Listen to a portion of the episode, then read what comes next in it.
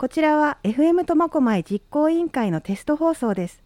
この番組は令和3年10月30日の収録番組です。皆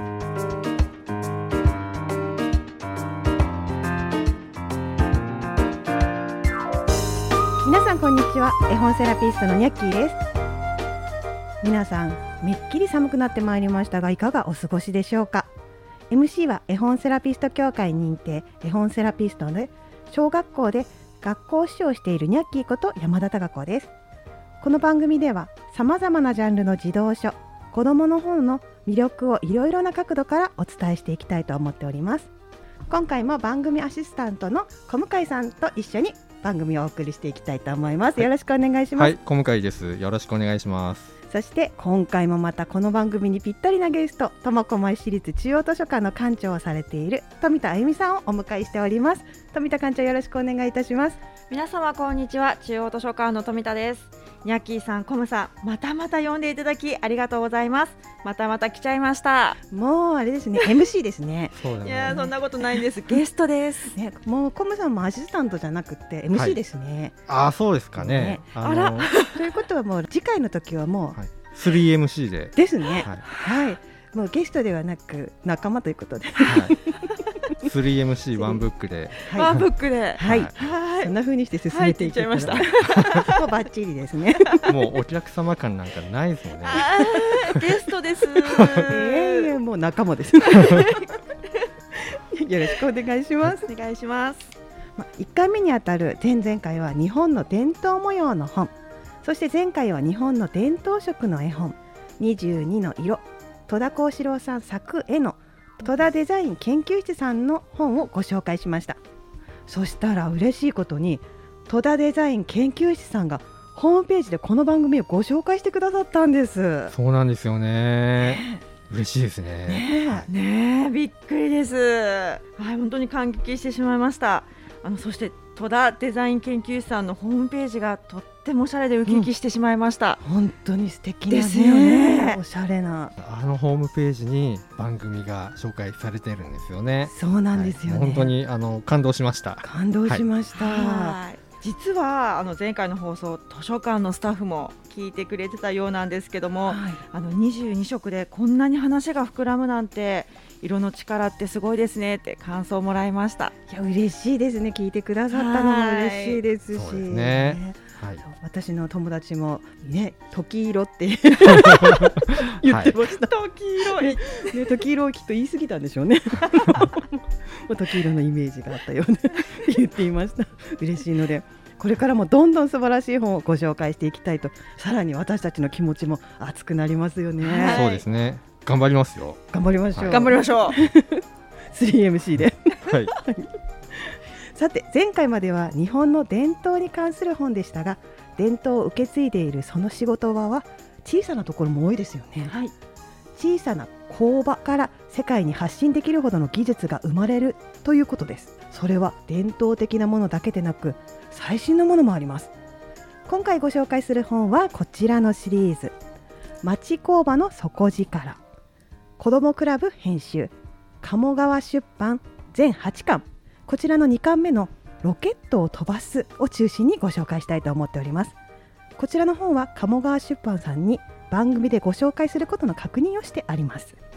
第1期として発売されたのは4巻で1巻目は宇宙開発を支える。2回目が今日ご紹介するロケットを飛ばす。3巻目が夢のロボットを実現。4巻目が深海を目指すとなっています。どれも興味深いですよね富田館長。そうですよね。あの魅力的な分野をピックアップされていますよね。現在8巻目まで出版されています。で7巻目の副タイトルがものづくりは楽しいになっているのですが、はい、まあ、このシリーズの町工場の底力を象徴しているフレーズだと思いました。本当ですね。はい。町工場ってあのザ日本、ザ職人というイメージがありますが、うん、コツコツ積み重ねて日々切磋琢磨してその根底にはものづくりは楽しいという思いがあるんじゃないかと思いました。その通りですよね。本当にこうコツコツ、はい、そしてザ職人っていうのが日本らしいというか小さなところでいろんな職場じゃないですけど、はい、職場職場にも職人ってなんかいる感じがしますよね。いますよね。どこの職場にも。いませんかね。そんな人たちがこう集まっているっていうことなんでしょうね。さあ町工場って、はい、定義っていうのがどういう感じなんでしょうね。ねどのような規模のことを言うのかなと思ったら初めにのところに書いてあったのでちょっと本の方からご紹介させていただこうと思います。で初めにとありまして最初の方は少し省略いたします。町工場とは町にある小さな規模の工場を言います大方は従業員が20人以下という少人数で構成されていますこのシリーズで紹介するのは高い技術で高品質なものを作り続けお客さんからの無理な注文にもなんとか応じようと努力と工夫を重ねそこでしか作れない製品を開発しものづくりを続ける町工場とそこで働く人たちの姿です。それぞれの工場ではどんな人たちがどんなことをしているのでしょうかと書かれてあります。これぐらいの20人以下という結構な小規模な工場なんですね、はい、こんなに小規模な工場工場で宇宙開発ロケットロボットそして深海それに関わるものづくりがされていることに私はこの本を読んでちょっとびっくりしたんです。はい。私もびっくりしました。あの町工場で未来を作っているんだなってその数名の20人でっていうところがそしてあのこの本に出ている方々の目が本当にキラキラしているんですよね、はい、自分のお仕事に誇りを持っているんだなって。なんかそれって素敵なことですよね。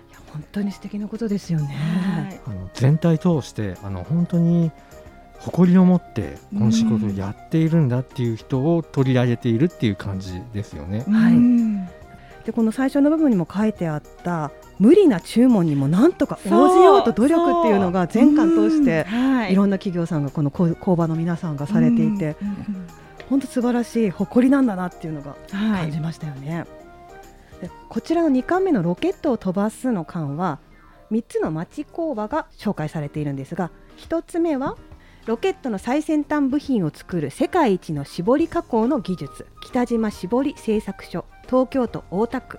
そして2つ目の工場がロケットの心臓部を支える部品を作る町工場参考製作所愛知県海士となっております。この2つ目実はロケットエンジンの部品を作っているっていうんですよね。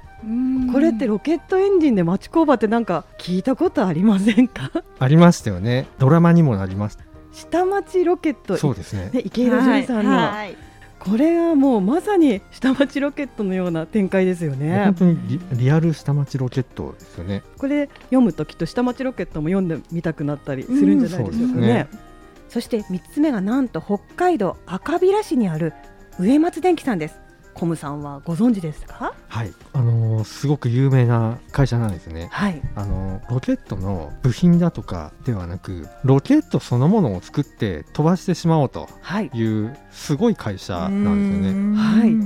民間でロケットを作っているっていうしかもそれが北海道にあるっていうとてもびっくりしたんですよねこれ最初に聞いた時は。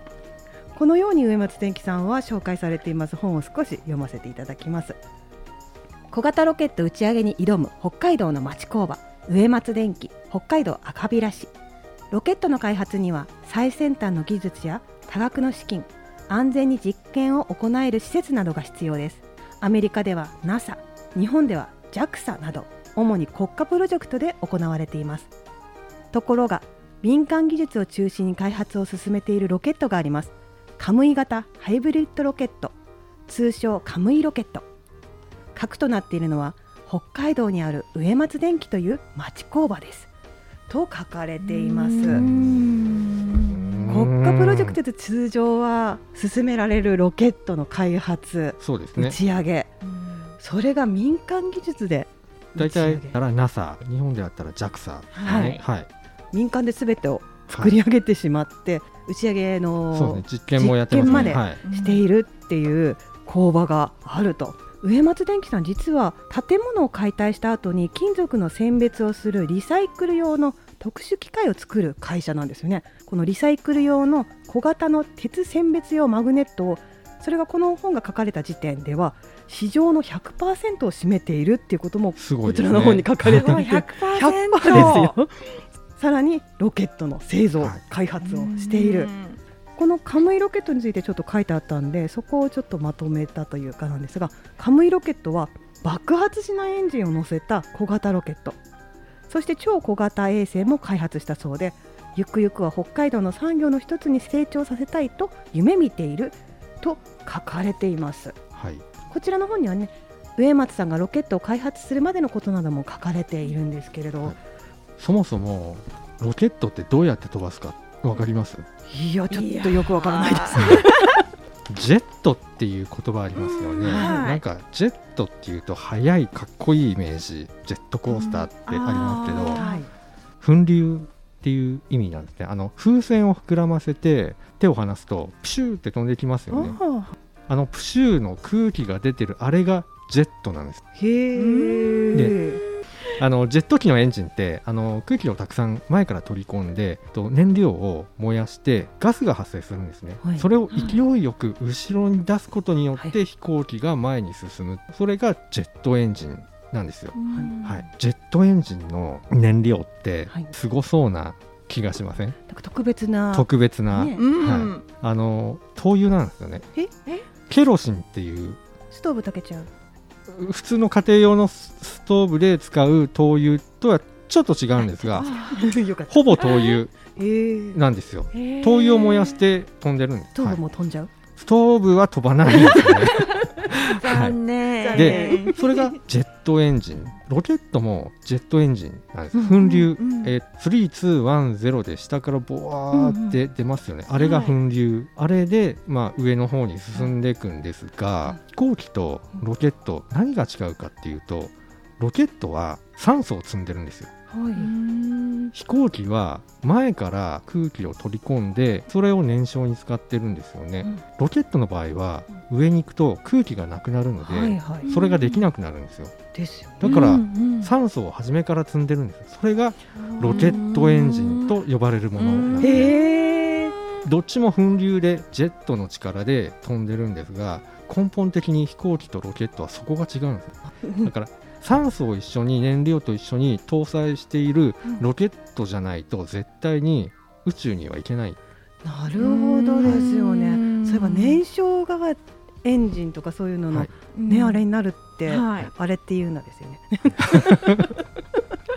あれです、あれで言うと、全体的にふわっとしちゃうんですけど、ね、燃焼が大事ですもんね。そうなんですよね。はい。すみません。ふわっとしちゃいました。自分で言って自分で突っ込んじゃった。あれはダメなんだと。いや大丈夫ですよ。大丈夫でもあれであれでああだからで、全部通じますね。はい。一回止めます。あ れ絵本セラピストニャッキーの一冊どう？ということは上松電機さんで作っているロケットも酸素を積んでるってことになるんですよね。そういうことですね。はい。でも上松電機さんの作っているこのカムイロケットの大きさってこの本によると全長4.2メートル、重量40キログラムってなってるんですよ。非常に小さくて軽いんですね。はい。で燃料がですね、あの、はいさっき爆発しないエンジンって言いましたけど、はい、ポリエチレンを使ってるんですよ。あのビニール袋の原料ですね。ね、買い物袋に使われているプラスチックって書かれてます、はい、かなり安全性が高いものを使って、まあ、環境にもや配慮しているロケットなんですね。ロケット開発ってその小型化して安く飛ばしてっていう競争をやってるところなんですよ、はい、はい、世界的な競争になってるんですね。そのうちの一つになるのかなと思いますこれも。宇宙旅行に出かけるっていう動きが今ありますよね。あの民間人だけが乗船したクルードラゴン。3日間宇宙を旅して戻ってきたっていうのがニュースになってましたね、はい。その後であのアマゾンのジェフ・ベゾスさんが、ニューシェパードっていうロケットで上まで行ってでふわふわっと降りてきたっていうのがありました、はい、その宇宙開発の今2つのそういう方向性があるっていうことなんですね。皆さんは宇宙に行きたいですか、行ってみたいっていう感じはねちょっと。それこそ上行って下がってくるだけでも、はい、ちょっとこう地球が、ね、地球見たい、ね、地球をね見見てみたいっていう。ちょっと見てみたいみたいなちょっと見てみたいですね、一、うん、日ぐらいで十分かなと、はい、短時間で十分ね、はい、はい、地 球は青かっただけで十分 です。あそう,、はい、そう言ってみたいですよね、はい、あれコムさんは滞在したい派ですか？私はあの兵所恐怖症なので。無理。じゃないですか？無理ですね。もう潜水艦とか絶対無理だと思うんですよね。そうなんですね、はい、潜水艦意外と大丈夫？ほらあの海が見えるから。え？え？窓から海見える潜水艦です潜水艦窓ないですよ。あいやあれはあるっちゃあるっちゃ観光用か観光用観光用ですね。はい、観光用です。観光用だとなんかね、はい、あのいろいろ窓とか足元見えちゃったり。あの軍事的なやつは多分ついてないですね。そうですよね。うっかりでした。はい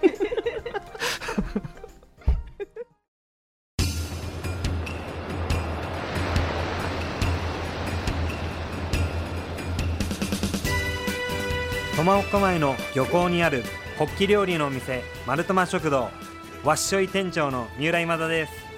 苫小牧にぜひ FM ラジオを。頑張れ FM 苫小牧わっしょい。はい、この本ではもっと見てみようっていうふうに書かれた部分がありまして、はい、夢を諦めないことの大切さを伝えたいというふうに書かれていましてロケット初心者でもやればできるという込み出しがついているんですよね。はいでこのロケット開発に関わる植松電機の社員さんは現在の写真に載ってるところによりますとこの時は総勢19名だったそうです。さまざまな業種からの中途採用で入社しロケット開発に初めて関わる社員も多いと書かれていて学歴もバラバラの専門を学んだ人はいないんです元ラーメン屋さんとか 肉屋さんとか保育士さんだったっていう社員もいるんですって。の初めはロケットエンジンなんて作れないとしうる社員も強引に始めるとやがてロケットを飛ばすことが夢となり努力して学ぶ習性がつくと何に対しても工夫しないでいられなくなりますと植松さんはおっしゃっているそうですよ。植松電機さん実は植松勉さんは2代目なんですね。はい、なんか夢を切り開いたお母様の言葉があったそうですよ。こちらの本の24ページのところをちょっとね読ませていただこうと思います。どんな工場？をというところで困難だからこそその道を目指すと書かれています。植松さんは少年時代から紙飛行機や立体模型に夢中になりいつかは飛行機やロケットの設計を仕事にすることを思い描いていました小学生時代には関連書籍を買い集めて読みふけった本好き少年というだけでなく父親に工具を借りて電気溶接をしていたほどの機械少年でもありましたそんな空への夢を膨らませていた植松さんは高校の先生から思いもよらない進路指導を受けます。飛行機やロケットの設計をするには専門知識の高い大学へ進学が求められるので英語や数学を苦手な科目とする植松さんには技術者への道は難しいと言われてしまったのです。そんな植松さんを救ったのは母幸子さんの言葉でした。幸子さんは小さい頃から思うは招くと何度も植松さんに聞かせました。強く思い描くことができれば思いを実現できるという意味の言葉です。その言葉を胸に植松さんは夢を追い続けることを決意しました。と書かれています。この「思うは招く」という言葉があったからこそロケット開発につながったっていうことですよね。そうですね。心にね響く言葉だったんでしょうね。うちの子供に言っても全然響かないと思うんですよね。そんなことないんじゃないですか？ゲームばっかりだってるんで。でもそれもまたね、一つ発想力だったりとか、いろいろつながるかもしれないですよね。つながる感じは全然ないですよね そんな可愛いのにそしてこの植松さん自体の努力もすごかったんじゃないかなっていうふうに思うんです。はいうんはいそうです。あのだからこの困難だからこそその道を目指すっていうところですよね。ねはい、これを見てよしやるぞっていう子どもたちもたくさんいると思うんですけど、はい、うちの子供は こんな努力しないといけないんだったらいいやってなるかもしれない。でも、うん、でも自分の夢っていうのがやっぱあるっていうのが大事なのかなっていうふうに25ページのところの込み出しの方が自分の夢の原点へ戻ると書かれているので夢って持ち続けられますか？富田館長夢って今ありますか？今ですか？はい。えー、ねってなりますよね。コムさんどうです？えー、ね。ね。私どうです？ええー。そうみんなこう大人って夢を叶えるとかってもう叶えてしまっている方もいらっしゃるのかもしれないですけど夢自体を忘れてしまっているのもあるのかもしれないですよね、そういう方も多いかもしれませんね。これを読むと子どもの本ではあるんですけど大人の私たちも自分の夢って何だったんだろう、はい、まだまだ、もしかしたら叶えることができるものもあるのかもしれないっていうふうにも、子供だけじゃなく大人も思えるかもしれないですよね。そうですね、はい、夢から探しますか？探しますか？探しましょう、はい、探す探しましょう、ねまずはあれですかね FM ト苫小牧をあそうですね、ね、はい開局開局、ね、はい、これを一つ夢として、はい、あとこの番組がちゃんと、レギュラーとして放送できるようにですね。大丈夫でしょうかね、はい、そこはね。いい夢ですね。はい、いい夢です。現実にしましょう。ね、そうですね。そこにも頑張っていけるように、それには私たちの努力と。そうですね。努力ですね。はい。ででも今あれなんですよね。努力って言葉もあまり好まれない場合もねあったりしますよね。あんまり頑張れってね言うなみたいな風潮もあったりしますが。やっぱほどほどにほどほどにそうですね 緩い感じでいきますか。はい。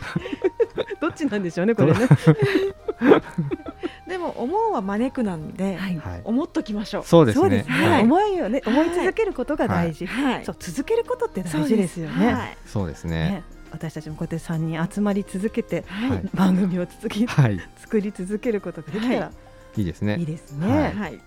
この植松さんご自身のことをもっと知りたいなっていう方は植松さんに関する本大人向けでも出てますしね。そちら中央図書館にもありますよね。はいもちろんあります。あの例えば、えー、好奇心を天職に変える空想教室、はい、思うは招く、はい、どうせ無理と思っている君へ。はい、が図書館にもあります。はい、いっぱいありました。2階の参考郷土にある資料もありますので、スタッフまでお声かけください。はい、読みたいなって植松さんについてもっと知りたいなっていう方はこちらの本を手に取っていただけたらなって思います。はい、北海道ではさらにね、堀江門こと堀江貴文さんが創設したインターステラテクノロジスが北海道大樹町で民間ロケットの開発打ち上げをしているのも有名ですよね。そうですね。はい。はい、結構あのニュースになって、はい、実はね苫小牧にも宇宙に関する珍しいものがあるんですが何かお二人わかりますか？うんもしかしてあの建物のあれですか？コムさん？そうです。あれです。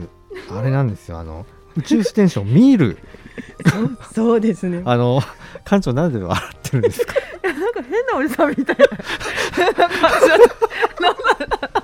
あれ？あれなんです？っていうか。そうです。ってそうそう。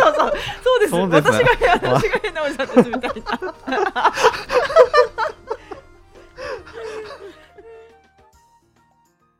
苫小牧市立中央図書館館長の富田です。図書館には本がたくさんあります。あなたを待ってる一冊があります。レッツゴー図書館。私は FM 苫小牧開局を応援しています。頑張れ FM 苫小牧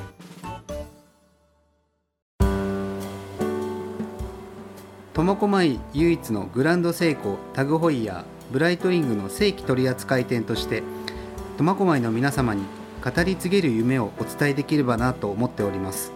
夢と時を皆様に。株式会社大道は苫小牧にラジオ局ができることを応援しています。頑張れ FM 苫小牧。絵本セラピストニャッキーの一冊どう？苫小牧市科学センターにあるあれですよねニャッキーさん。はい。ミール展示館です。宇宙ステーションミールがあるんですね そう苫小牧市科学センターそこに現在のロシア旧ソ連製の宇宙ステーションの実物の予備機が1998年に岩倉建設さんより寄贈され置いてあるんですよ。この科学センターのサイトにいろいろ説明が載っていたんですけどもその一部ちょっと要約しますとミールは1986年2月に旧ソ連が打ち上げた世界初の長期滞在型の宇宙ステーションで15年宇宙で運用されて2001年3月23日に南太平洋に落下してその使命を終えました。滞在した宇宙飛行士は延べ100人以上だったそうです。それの予備機ですからこれと同じものが宇宙ステーションとして実際に使われていたんですよね。そうですね。富田館長は苫小牧に来てからまだ1年半ほどかと思いますがミールは見に行かれましたか？あのお仕事であの科学センターに何度もお邪魔しているんですが、はい、残念ながらミールをゆっくり見たことはないんですよね。そうだったんですね、コムさん。私はあの子供と一緒に、えー、何回も見てますね。私も解説付きでちょっと見せていただいたことがあって、はい、中とか、はい、本当にこんな狭い中で長期滞在をするんだなって驚くようなやっぱり私は兵所恐怖症だから無理だなと思いましたね。そうですよね、はい、結構なね、はい、狭さだったりとかしましたよね。職場の関係とかどうなのかなってね、その中でね。そうですね、なんかこう自分のスペースっていうのはちょっと どうなんでしょうね。結構しんどいのかな。かもしれないですね。こうな相当仲良くね、はい、しないとこう、ね、ね、相手の嫌な部分が見える。そんな話でしたっけ？そんな話じゃないですよね。違いますもっと夢を持って夢を持ってましたよねみんな宇宙に飛ぶんですか、みんな志は一緒だから揉めることはないんですよね。ないですね。ねもう兵所恐怖症のコムさんがいたら揉めるかもしれませんけど。俺に広いとこをよこせば。なるかもしれませんが。そんなことは宇宙飛行士は他はないので。ないですね。はい。あれですよね。科学センターは他にもねプラネタリウムがあったりとかなんか昔懐かしい展示があったりとか、はい、そうなんですよ、ね、私が子供の頃からずっと現役で使ってるあの展示物があるんですよね。もう完全に昭和時代の本当に、ね、はい、レトロなものがあってとても楽しめる施設なんですね。なぜかの古いんですけど、鏡のとことか好きなんですね。はい、鏡がいっぱい入ってて、あのね、はい、鏡地獄みたいな。地獄。ミラーハウス。ミラーハウス。あのどっちでしたか江戸川乱歩でしたっけ？鏡地獄そっち思い出し丸い丸い球体鏡に入るもう思い出せるぐらいの鏡のね、はい、地震体験するそうです、そうです。地震体験のコーナーもあります、うん、親子で行っても大人だけで行っても子供だけで行っても楽しめますね、ね楽しめますと思います、はい、のでぜひまた科学センターにも足を運んでもらえたらいいんではないかななんていうふうに思います、はい、さあまだまだ宇宙に関するお話をしていたいところですが残念ながらまたお時間が来てしまいました。ね。はい。今日ご紹介した本は町工場の底力子どもクラブ編集鴨川出版。こちらの2巻目のロケットを飛ばすでした。皆さんにご紹介したい本はまだまだありますのでまたの放送を楽しみにしていただけたら嬉しいです。皆さん最後までお聞きいただきありがとうございました今回はゲストに次回からはあの MC になります苫小牧ね苫小牧市立中央図書館の館長富田あゆみさんをお迎えしてお送りしました次回は MC でよろしくお願いいたします。もうお客さん扱いはないのね。ねまあしてないですけど。えもうお迎えしてもらえないんですか？はい、お迎えはせずに一緒にやる仲間です。感じですね。はい。コムさんも MC です。でも本当にあの毎回参加するのが楽しいです。あのこの楽しさが皆様にも伝わっていたらいいのですが。はい。そうですね。ですね。何その棒読みですか？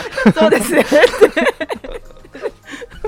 本当に富田館長いつもありがとうございます次回もよろしくお願いいたしますお願いしますご意見ご感想は FM 苫小牧ホームページのメッセージリクエストフォームからお願いいたしますこんな本知りたいなんてリクエストもお待ちしておりますそれでは次回をお楽しみにこの番組の MC はニャッキーこと山田貴子とアシスタント兼ニャクサニャッキー宇宙航空研究開発機構広報部チーフマネージャーの小向井明宏でした。